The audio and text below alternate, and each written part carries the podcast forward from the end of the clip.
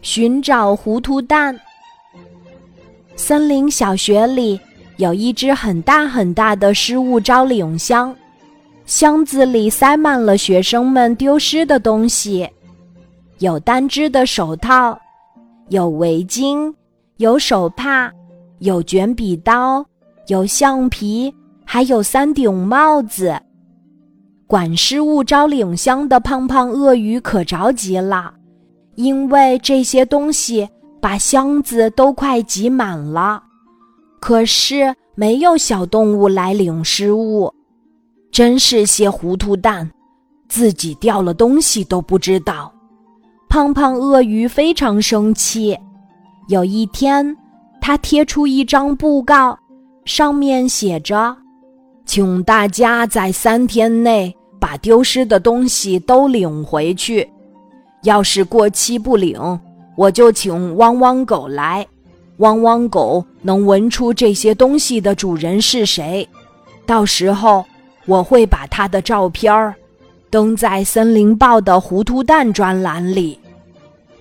大伙儿一看可急了，都来失物招领箱前寻找自己丢失的东西。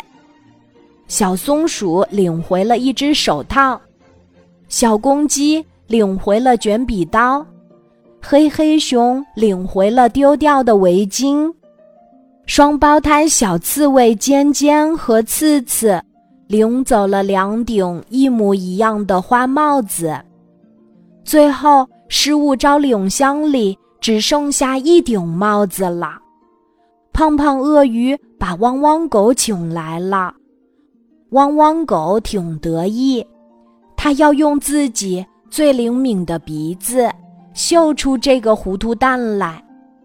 汪汪狗抱住这顶红色的帽子，左闻闻，右闻闻，大家都很紧张地瞧着汪汪狗，不知道他找出的这个糊涂蛋是谁。汪汪狗闻了老半天，最后他不好意思地放下帽子，小声说：“对不起。”我想起来了，这顶帽子是我姑妈给我的生日礼物，我掉了好久，我都把它给忘了。大家都笑了起来。汪汪狗的鼻子真灵，它闻出自己是个糊涂蛋。汪汪狗难为情地说：“是的，这帽子上留着的就是我的气味儿。”我是一个糊涂蛋。